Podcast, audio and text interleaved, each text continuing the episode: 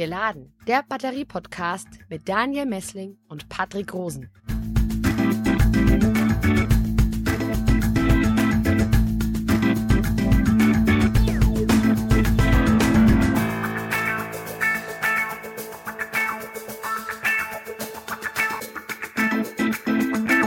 Hallo und herzlich willkommen zu einer neuen Folge von Geladen, dem Batterie-Podcast. Hallo Patrick.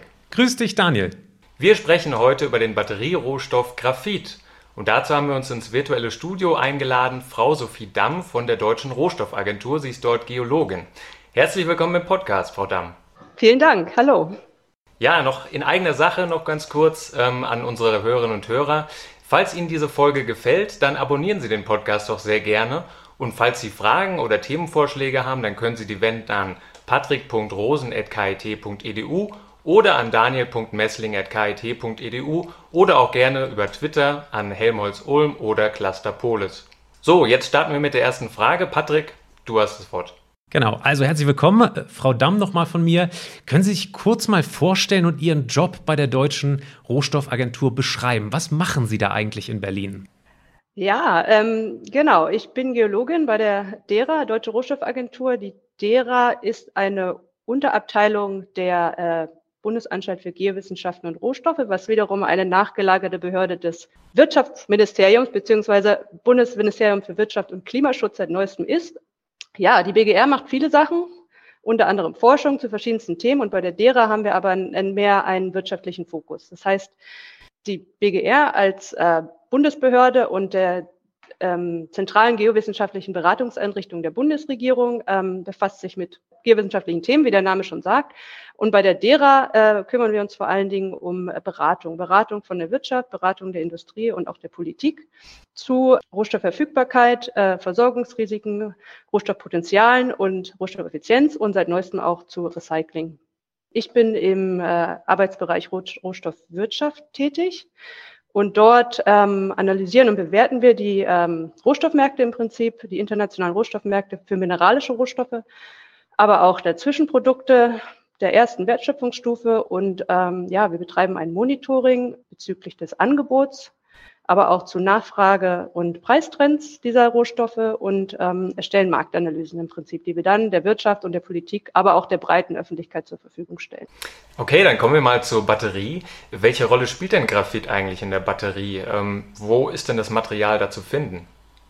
Genau, ähm, Graphit spielt in der Batterie eine größere Rolle, als vielen, glaube ich, bewusst ist. Das ist so ein Rohstoff, der zumindest, was den Batteriemarkt angeht, relativ viel und relativ lange so ein bisschen unterm Radar geflogen ist. Das heißt, die Aufmerksamkeit, die mediale und ja auch beim, ja, in der Öffentlichkeit einfach ist, was ist seit langem, liegt das natürlich auf der Kathodenseite eher, Lithium und Kobalt ähm, und Graphit.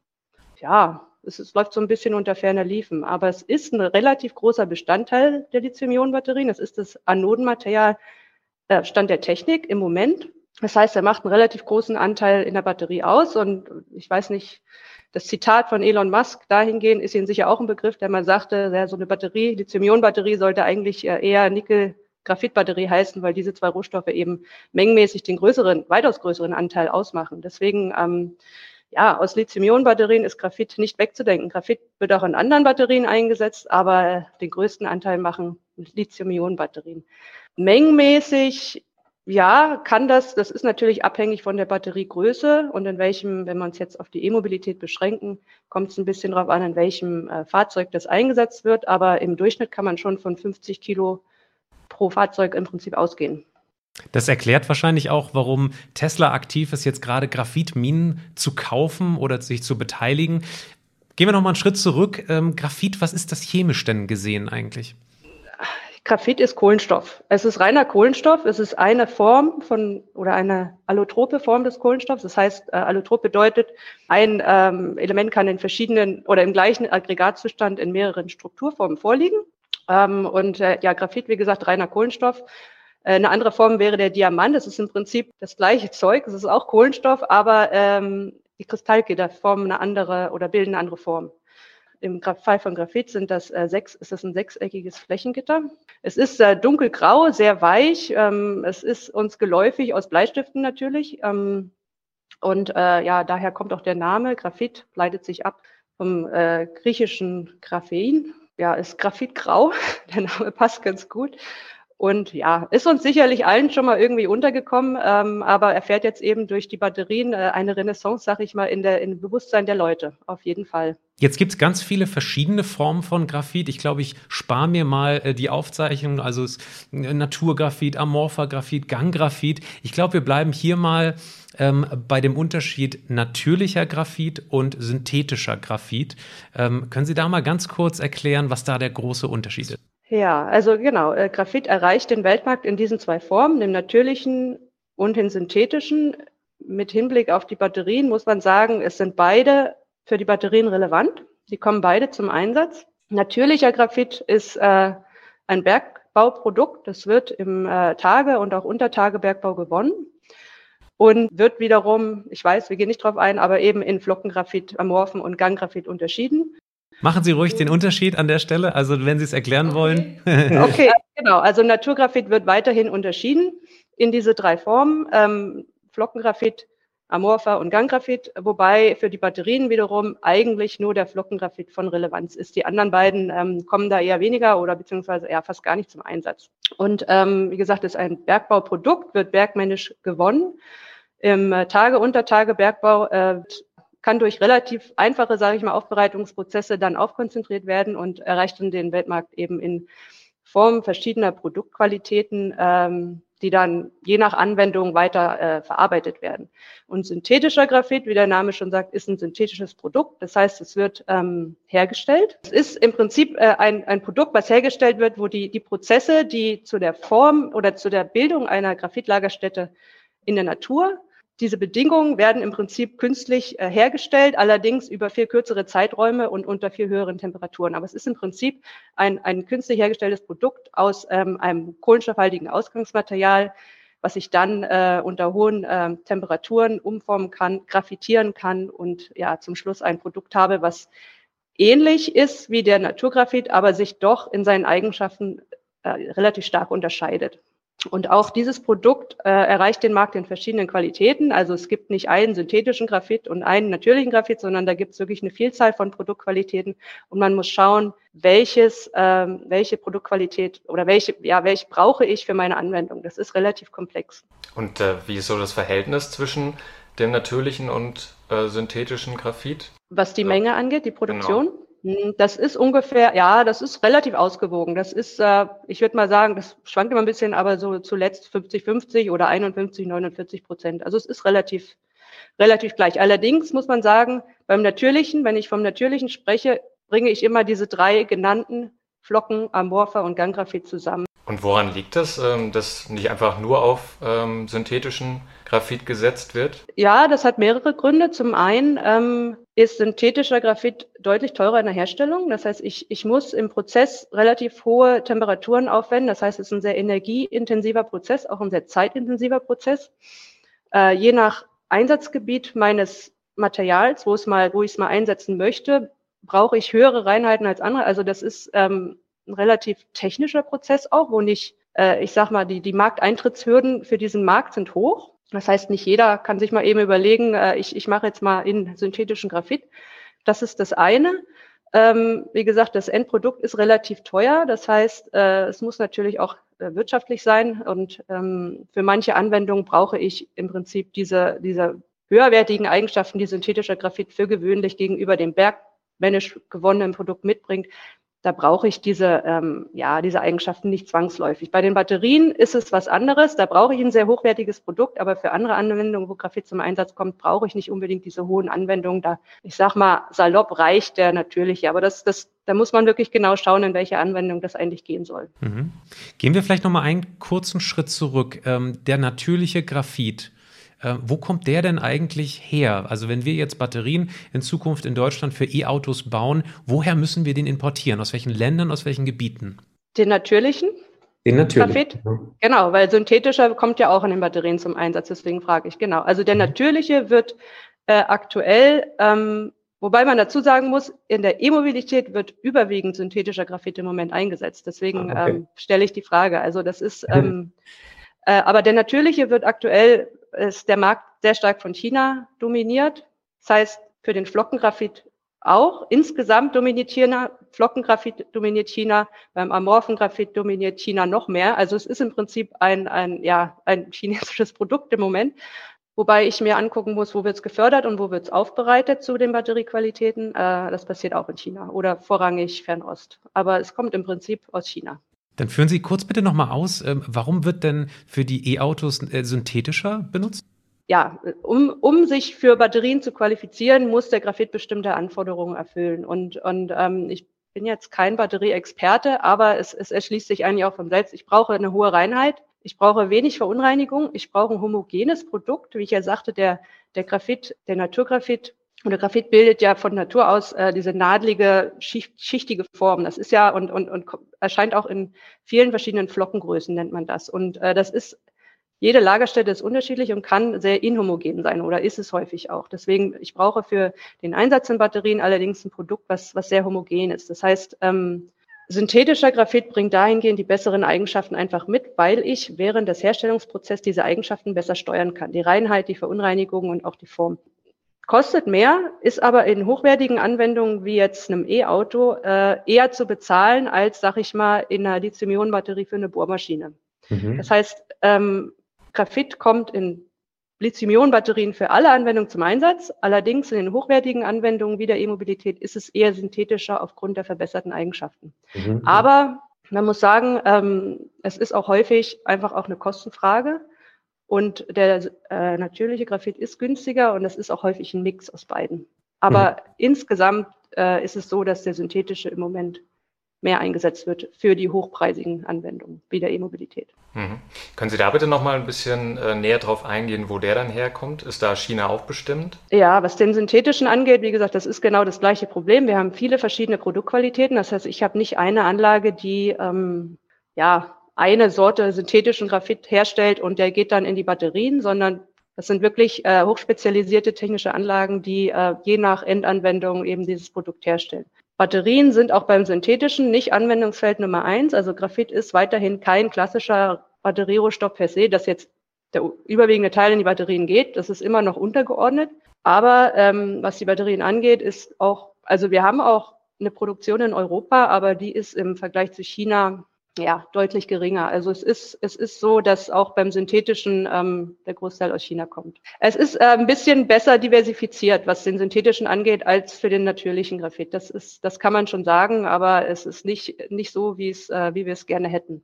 Also was jetzt so das Fazit von unserer Studie ist, ist ja im Prinzip, dass sich in Zukunft auch dass es das Angebot von ähm, natürlichen Graphit aufgrund dieser ex verstärkten Explorationsbemühungen, aufgrund dieser erhöhten, ne, des erhöhten Bedarfs durch die Immobilität natürlich ähm, ja auch dahin geführt haben, dass es ja zusätzliche Projekte gibt, die eben auch an den Start gehen. Also diese, diese, diese Konzentration im Bergbau auf China, die wird definitiv sich verringern. Ja. Also mhm. wir werden in den nächsten fünf bis zehn Jahren, wenn äh, alles gut läuft, ein, ein, erhöhtes Angebot auch außerhalb von China haben. Jetzt wird mir gerade klar, dass die nächste Frage vielleicht ein bisschen zu einfach gestrickt ist. Wir würden natürlich gerne wissen, ähm, welche Graphitart jetzt irgendwie nachhaltiger ist. Jetzt haben Sie gesagt, das ist sowieso schon sehr, sehr komplex. Also es gibt nicht den synthetischen Graphit oder den natürlichen Graphit. Aber wenn man es mal ganz grob gegenüberstellt in der Gewinnung, äh, kann man da schon sagen, welche Graphitart jetzt nachhaltiger gewonnen und äh, hergestellt wird? Ja, das ist die Frage, das ist eine beliebte Frage, die hören wir häufiger. Es ist äh, nicht so einfach zu sagen. Also man kann das schwer bei einem Kamm scheren. Beim, beim äh, synthetischen, wie gesagt, haben wir die hohen Energieverbräuche, einen hohen Energieeinsatz. Da kommt es natürlich darauf an, was für Energie, was für ein Energiemix setze ich ein. So, Und das ist eben in, in China überwiegend, sage ich mal, Kohlestrom. In Europa, zum Beispiel in der Schweiz gibt es einen Hersteller, da ist es Wasser, Wasser, also ne, Hydropower. Deswegen, es ist, es, das ist nur ein Beispiel. Es kommt, man muss da wirklich differenziert gucken.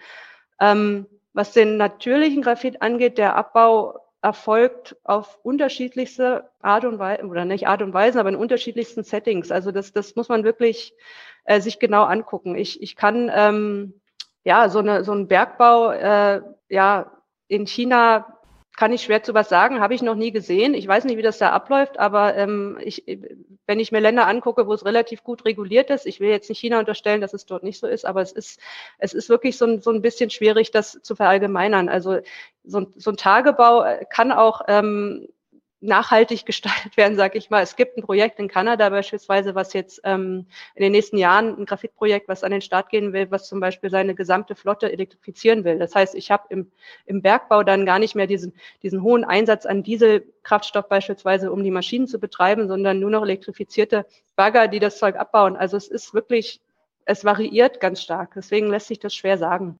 Ja, wir haben hier am Helmholtz-Institut in Ulm mal ein Erklärvideo darüber gemacht und es war super schwierig, Informationen darüber zu finden, wie nachhaltig dieser Abbau dann geschieht. Äh, ich habe beispielsweise mal Flusssäure und Graphit äh, zusammen gegoogelt, bin da eigentlich nicht auf wertvolle Informationen gestoßen. Wollen Sie auch da mal vielleicht mit diesen Mythen aufräumen? Flusssäure im Abbau von Graphit, ist das ein Thema?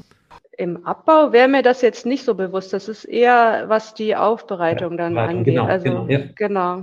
Also im Abbau, der Abbau, wie gesagt, ist relativ, ähm, ja, ich will nicht sagen 0815, aber als Geologin, also für mich ist das schon geläufig. Klar, so ein, so ein, so ein Abbau ist natürlich verbunden mit gewissen Eingriffen, ähm, die man aber durchaus handeln kann, je nachdem, ne, also man unterliegt ja gewissen Auflagen, je nachdem, wo man sich in der Welt befindet und, und das kann man schon relativ gut managen.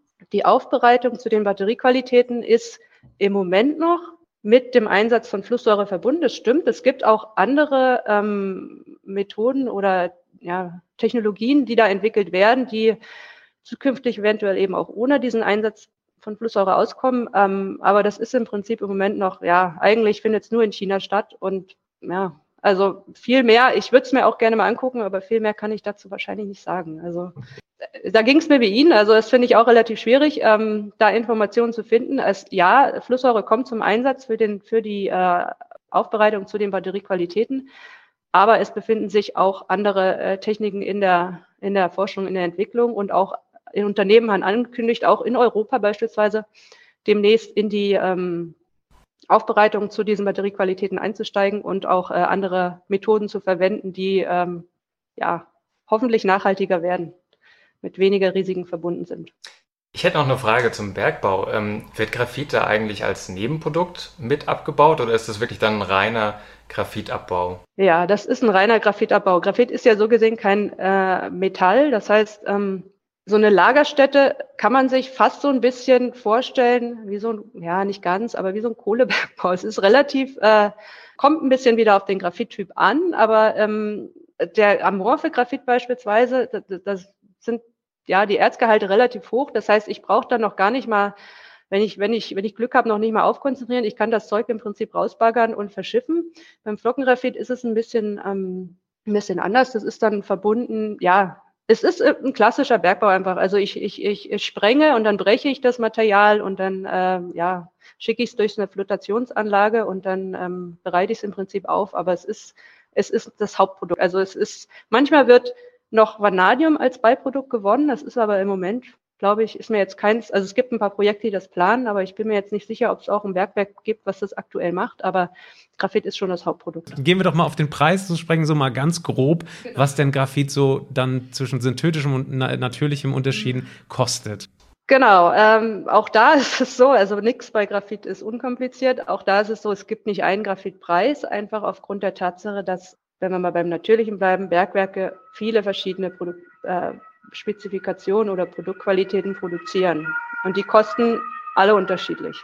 Das heißt, in so einer Lagerstätte habe ich ähm, eine Variation an ähm, nicht nur Kohlenstoffgehalten, sondern auch äh, Flockengrößen. Und je nach meiner Anwendung, die dann über die Anwendung haben wir noch nicht gesprochen, aber da kommen wir mit Sicherheit noch hin, ähm, je nach Anwendung brauche ich bestimmte Spezifikationen und ähm, deswegen wird nicht ein Produkt verkauft, sondern ab Bergwerk im Prinzip, also äh, es ist, kommt vor, dass ein Bergwerk 20 verschiedene Produktqualitäten und mehr produziert für verschiedene Anwendungen und die Aufbereitung zu diesen Qualitäten hm, ist unterschiedlich aufwendig, was bedeutet, dass sie auch unterschiedliche Preise haben.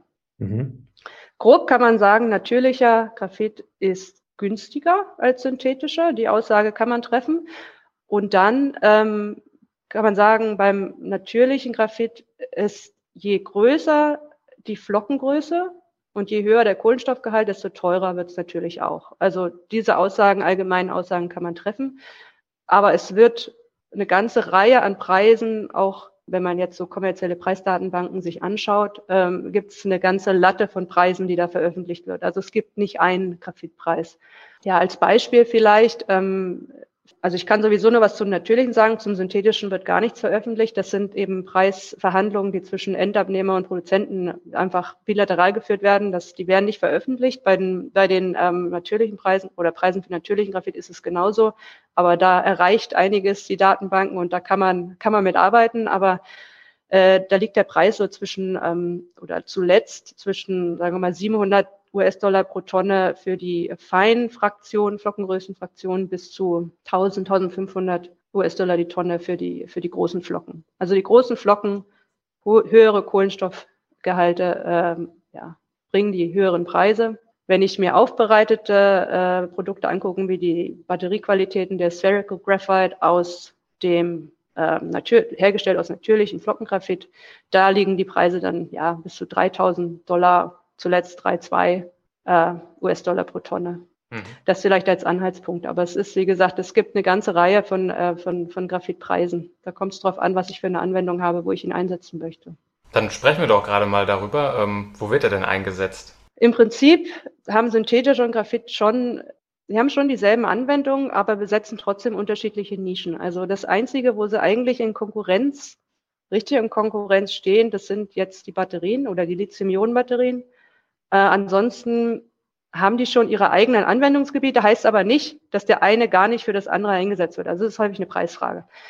Eine Ausnahme ist, sind die Graphitelektroden für den synthetischen Graphit. Das heißt, wir reden von den äh, großen ähm, Graphitelektroden, die beispielsweise bei der Aluminiumgewinnung eingesetzt werden. Die sind ausschließlich aus synthetischem Graphit. Da wird auch kein natürlicher eingesetzt, aufgrund der, wie ich vorher schon erwähnte, der, der besseren ähm, Homogenitäten, die ich einfach brauche für diese Graphitelektroden. Die kann natürliche äh, Graphit ja nicht leisten. Ansonsten äh, ja, werden, haben eigentlich beide äh, ihre eigenen äh, Anwendungsfelder. Der natürliche Graphit wird überwiegend in der Feuerfestindustrie eingesetzt. Ähm, das ist ja fast die Hälfte des An der, der Gesamtanwendung geht in Feuerfestprodukte. Synthetischer Graphit wird untergeordnet dort auch eingesetzt, aber wie gesagt, es ist nur ein kleines Feld und so äh, ja haben sie, haben sie so jeder ihre eigenen ähm, Nischen, sag ich mal. Der natürliche in den Gießereiprodukten, auch in Bremsbelegen, Schmiermitteln. Ähm, das gleiche gilt für den synthetischen. Die nächste Frage wäre jetzt gewesen, wenn wir in die Welt der Batterie abtauchen, gibt es denn da auch Nischen für beide Graphitarten? Oder ist da, wir haben ja vorhin gesagt, dass da überwiegend im E-Auto-Bereich der synthetische Graphit zum Einsatz kommt. Ist denn da auch der natürliche Graphit bei einigen Batteriearten angesagt? Genau. Da ist es, äh, wie, gesagt, wie ich schon sagte, aufgrund der höheren äh, Homogenitäten und einfach der besseren Eigenschaften vorrangig der synthetische, aber es ist auch eine Preisfrage. So. Deswegen ist es ein Mix. Der natürliche kommt auch zum Einsatz, aber ich wage zu behaupten, äh, nicht exklusiv. Das heißt, ich, ich wage zu behaupten, äh, ohne dass ich jetzt äh, zitieren könnte, einfach aufgrund meiner Erfahrung, meiner Gespräche mit der Industrie, ähm, dass es keine Batterie in einem E-Auto gibt, die ausschließlich aus äh, natürlichem äh, Graphit besteht. Materialmix sehr häufig, dann in einem Verhältnis zu Lasten des Natürlichen und zugunsten des Synthetischen. Aber äh, ja, es ist natürlich auch, wie gesagt, eine Preisfrage und auch äh, eine Verfügbarkeitsfrage. Mhm, mh. Ja, da nochmal gleich die Nachfrage. Ähm, ist denn grundsätzlich genug Graphit für die E-Mobilität der Zukunft vorhanden? Ähm, auch da muss man sich die Wertschöpfungskette angucken, ähm, was die Rohstoffverfügbarkeit des Rohstoffs, des Rohmaterials angeht.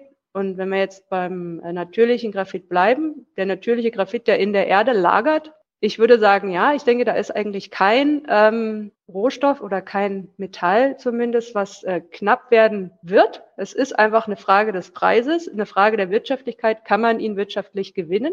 Mhm. Ich, deswegen äh, kommt es ein bisschen drauf an, wie man die Frage stellt. Ähm, ich denke, das größere Problem sind eher die, äh, die, ist die nachgelagerte Wertschöpfungskette. Kann ich, habe ich die Kapazitäten, um diesen Rohstoff zu diesen Qualitäten aufzubereiten, dass ich ihn auch einsetzen kann. Mhm. Weil die Eigenschaften, die eben der Graphit mitbringen muss, sind, das ist relativ eng gesteckt.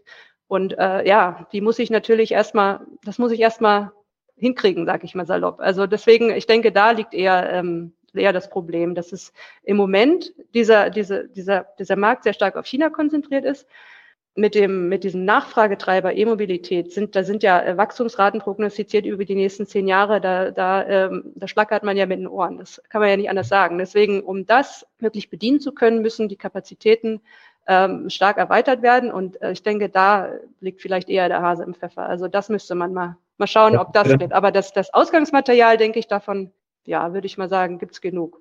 Und da sind wir dann auch bei Elon Musk, der mit Tesla tatsächlich jetzt ganze Graphitminen kauft. Ja, sehen Sie das als große Zukunft an, dass jetzt die Automobilhersteller selber tätig werden und in diesen Markt reingehen? Sehen Sie da eine gewisse wir, Aggressivität von diesen Herstellern? Ist das äh, auch bei anderen so, bei anderen Herstellern? Also bei, bei Tesla da ging es um dieses Bergwerk in Mosambik, ist das richtig? Was ja. Äh, ja. genau, ähm, ich, soweit ich weiß, hat er nicht das Bergwerk gekauft, sondern äh, will Abnahmeverträge machen, wobei man aber auch sagen muss, das Unternehmen, was Balama, dieses Bergwerk in Mosambik betreibt, plant auch oder beziehungsweise ist dabei, ähm, eben in die Aufbereitung seiner eigenen Produktion zu Batteriequalitäten einzusteigen. Die, die errichten eine Anlage in den USA mhm. und wollen äh, im Prinzip ihr Produkt aus Mosambik in die USA verschiffen, dort aufbereiten zu Batteriequalitäten. Und diese, dieses Produkt dafür das, das, dafür gibt es Abnahmeverträge sozusagen. Also es ist nicht das Bergwerk an sich, weil das Bergwerk in Mosambik produziert nicht ausschließlich für Batterien. Das ist gar nicht möglich. Diese Lagerstätte dort,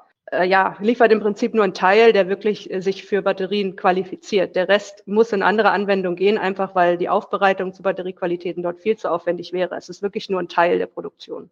Das mhm. muss man dazu sagen. Also das ist vielleicht auch so ein bisschen äh, Fehlinformation. Aber ähm, denke ich, dass das äh, eine Methode ist, um, ja, um sich abzusichern? Ich denke schon. Also ich, ähm, oh Gott, ich will jetzt auch nicht ketzerisch klingen, aber ich denke, das ist etwas, was, was die Automobilhersteller doch eher auf dem Schirm haben sollten. Ich, in Deutschland ähm, beobachtet man schon eher, dass äh, diese, diese, diese Verbindung zu meinem, ähm, ich sag mal, Produzenten ist ja wie die Milch aus dem Supermarkt. Ne? Also das ist so ein bisschen verloren gegangen, dieses, diese Verbindung zu meinem, äh, wo kommt mein Material eigentlich her? Also man, man hat, da sind so viele Zwischenschritte dazwischen und diese, diese, ja, diese, ich denke schon, dass die Automobilhersteller gut beraten sind, wenn sie sich ähm, auch an der, an der ursprünglichen Quelle im Prinzip absichern. Ja, also das denke ich schon.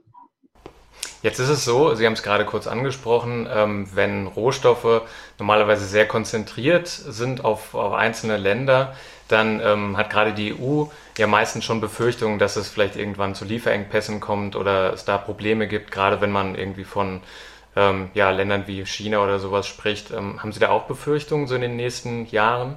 Das kann man allgemein beantworten. Jetzt in Bezug auf Graphit würde ich sagen, besteht das Potenzial einfach aufgrund der Tatsache, dass die, die bestehenden Kapazitäten, die wir sie jetzt haben, und ich rede jetzt wirklich weniger vom Bergbau. Ich denke nicht, dass der Bergbau das Problem sein wird, sondern eher die Aufbereitung zu diesen Qualitäten.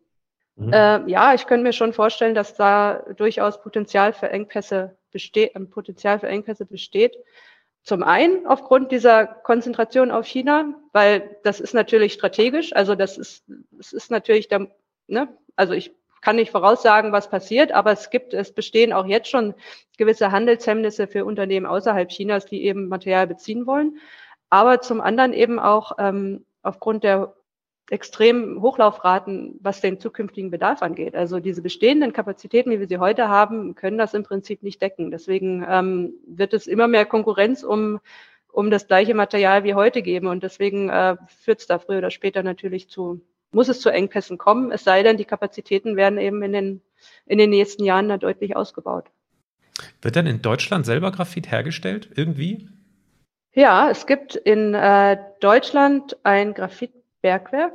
Das ist relativ, also es besteht schon seit vielen, vielen Jahren. Das ähm, mit Unterbrechung wurde dort Graphit gefördert, wird auch immer noch. Es sind aber wirklich homöopathische Mengen im Vergleich zu was, was weltweit produziert wird. Aber ja, wir haben in Deutschland ein Graphitbergwerk. Wir haben auch eine Produktion von synthetischem Graphit in Deutschland. Mhm. Und wir haben auch Weiterverarbeitung von Graphit in Deutschland. Also wir importieren Graphit, was der dann weiterverarbeitet, also ne, wir haben unsere eigene, wir importieren auch ähm, Graphit, der dann hier weiterverarbeitet wird. Also wir sind auf dem Graphitmarkt schon ähm, nicht unbedeutend, sag ich mal. Aber eben nicht, nicht in der, in der Produktion oder nicht im Bergbau. Mhm. Jetzt habe ich in der Vorbereitung gelesen, dass es äh, sehr viel mehr Graphitvorkommen gibt weltweit, ähm, aber ganz viele davon gar nicht genutzt werden können zur Aufbereitung. Ähm, was muss denn da Besonderes sein im Graphit, dass, dass er dann genutzt werden kann?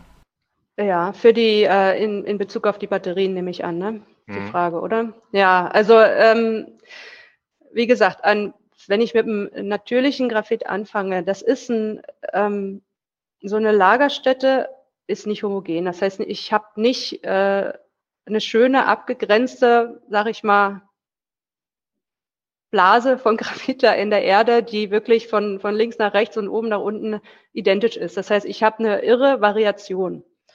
Nicht nur Kohlenstoffgehalt, sondern eben auch diese Flockengrößen. Und ähm, für die, um für die Aufbereitung zu Graphit oder Batteriequalitäten dann äh, in Frage zu kommen, müssen bestimmte Anforderungen erfüllt sein. Das heißt, eine bestimmte Flockengrößenverteilung, ein bestimmter Kohlenstoffgehalt möglichst hoch, ähm, möglichst wenig Verunreinigungen anderer Art, Schwefel, was weiß ich. Ähm, das sind nur drei Parameter. Da kommen noch eine ganze Menge dazu. Und, und wie gesagt, eine Lagerstätte, jede Lagerstätte ist anders. Das heißt, ähm, wenn ich als äh, Explorationsunternehmen jetzt eine Lagerstätte habe, die ich gern weiterentwickeln möchte, ich brauche Geld vom Investor, ist es heutzutage so, dass viele versuchen, weil eben da die Musik drin steckt, ich, ich vermarkte es für den Batteriemarkt. So, das ist nicht unbedingt ähm, immer die, die cleverste Idee, weil äh, nur ein Teil wahrscheinlich meiner Lagerstätte wirklich ja, die Kriterien dafür erfüllt. Deswegen ähm, gibt es eine ganze Reihe von Projekten, die auch ähm, ja schon lange in der Entwicklung sind, aber einfach nicht diesen nächsten Schritt schaffen, weil ähm, das Material sich eigentlich nicht oder einfach nicht für die Aufbereitung qualifiziert oder für mhm. den Einsatz in Batterien. Genau. Und wenn der Preis hochgeht, dann wird nämlich ein anderes Thema auch immer relevanter, nämlich Batterie-Recycling oder das Recycling von Graphit. Da haben wir gelernt in den letzten Folgen, dass äh, das Graphit in dem Recyclingprozess, gerade im pyrometallurgischen Recycling, tatsächlich in der Schwarzmasse landet oder sogar ganz verbrennt. Ähm, gehen Sie davon aus, dass das Recycling die nötigen Schritte jetzt in den nächsten Jahren oder Jahrzehnten geht, sodass wir Graphit eben aus diesen alten Batterien irgendwie wieder rausbekommen und in neuen Batterien verwenden könnten? Ich denke, das Recycling wird auf jeden Fall an Bedeutung gewinnen. Im Moment ist es ja noch eher auf äh, Kupfer, ne, die metallischen Rohstoffe im Prinzip fokussiert auf der Kathodenseite. Ähm, ja, ich denke schon, dass das in Zukunft auf jeden Fall mehr passieren wird. Es gibt ja schon einige wenige Unternehmen, die das auch machen. Ich wage, jedenfalls vor dem Hintergrund des aktuellen Markts, würde ich sagen, dass das Material, was dort, oder der Graphit, der dort zurückgewonnen werden kann, nicht in die Batterien wieder reingeht, aufgrund der, ja, ich sag mal, ich kann mir nicht vorstellen, ich bin kein Recycling-Experte, sage ich vorab, aber ich, ich denke nicht, dass die Qualitäten die der Graphit, der recycelte Graphit mitbringt, ähm, wie er aus der Batterie rausgeholt wird, ohne weitere Prozessschritte wieder in die Batterien geht. Das nicht. Also da müsste dann natürlich auch wieder eine Qualifizierung des Materials erfolgen, damit ich es wieder einsetzen kann. Aber ich kann es natürlich in anderen Anwendungen einsetzen, wo die, wo die Anforderungen niedriger sind. Das schon. Das denke ich schon. Letzte Frage. Glauben Sie, dass in Zukunft, in den zukünftigen Batterien, das Graphit da ersetzt werden wird? Vollständig? Mhm. Ähm, Kommt drauf an, über welche Zeiträume wir reden. Also ich würde sagen, kurz, mittelfristig nein, bleibt Graphit definitiv Anodenmaterial der Wahl, hat verschiedene Gründe. Ähm, zum einen Verfügbarkeit. Ne, das ist ein Material, was relativ gut, wir reden jetzt vom Rohstoff, Bearbeitung, Konzentration auf China ist natürlich nochmal ein anderes, anderes Fass, was man aufmachen kann, aber äh, die Verfügbarkeit ist sehr gut, das ist relativ günstig. Ähm, zum anderen ist es etabliert. Das heißt, für so eine, für so eine Batterie äh, es ist ja, das ist ja ein komplexes System. Ich kann da nicht einfach meine, meine Komponenten beliebig auswechseln, ohne dass ich eben das ganze System umstellen muss. Das heißt, ähm, für die Zellhersteller ist es wichtig, dass sie wissen, womit sie rechnen können. Das heißt, ich, äh, die, die, die machen ihre, ihre Zelltests auch natürlich basierend auf dem Material, was, was, was sie haben. Und deswegen, äh, das sind langwierige Tests. Und ich kann da nicht einfach sagen, oh, morgen kommt was Besseres und dann nehme ich das. Dann müsste ich meine ganzen Produktionsanlagen umstellen, alles. Deswegen, ähm, das denke ich, mittelfristig wird Graphit bleiben. Es ist ja im Moment schon so, dass auch eine gewisse Menge an Silizium schon den Anoden beigesetzt wird. Ähm, ich denke, das wird sich erhöhen, auf jeden Fall. Aber Ich denke auch, dass Forschung und Entwicklung definitiv weitergehen wird, war dahingehend, was, was äh, neue Anonmaterialien angeht, das definitiv, aber kurz-, mittelfristig, also in den nächsten 10, 15 Jahren, denke ich, wird äh, an Graphit kein Vorbeikommen sein. Also das, denke ich, bleibt so. Super, was ein schönes Schlusswort. Vielen, vielen Dank für Ihre Einschätzung, Frau Damm. Ähm, diese Einschätzung basierend auf Ihrer Arbeit bei der Deutschen Rohstoffagentur. Liebe Zuhörerinnen und Zuhörer, zum Ende dieser Folge haben wir noch ganz was Besonderes für Sie. Und zwar verlosen wir 100 Quartetts vom Geladen Batterie Podcast. Das sind, äh, ist ein Quartett äh, über Stromspeicher, über verschiedene Stromspeicher, die in äh, der Forschungsphase sind oder schon in Anwendung. Das sind zum Beispiel Lithium-Ionen-Batterien äh, im Heimspeicherbereich, im äh, E-Auto, aber beispielsweise auch ähm, Speicher, die äh, im Bereich ähm, Superkondensatoren oder Redox-Flow-Bereich zum Beispiel zu Hause sind. Ähm, dafür haben wir eine Frage, die Sie beantworten müssen. Und zwar ähm, ist es eine relativ einfache Frage, wenn Sie heute gut zugehört haben.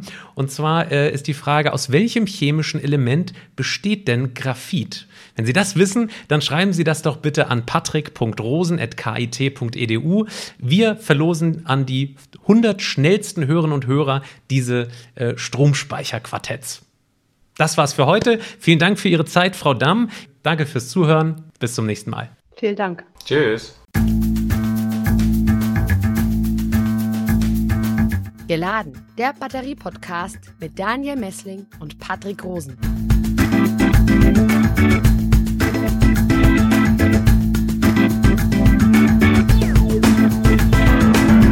Dieser Podcast wurde produziert vom Center for Electrochemical Energy Storage Ulm und Karlsruhe, kurz Celeste einer Forschungsplattform des Karlsruher Instituts für Technologie, der Universität Ulm und des Zentrums für Sonnenenergie und Wasserstoffforschung Baden-Württemberg.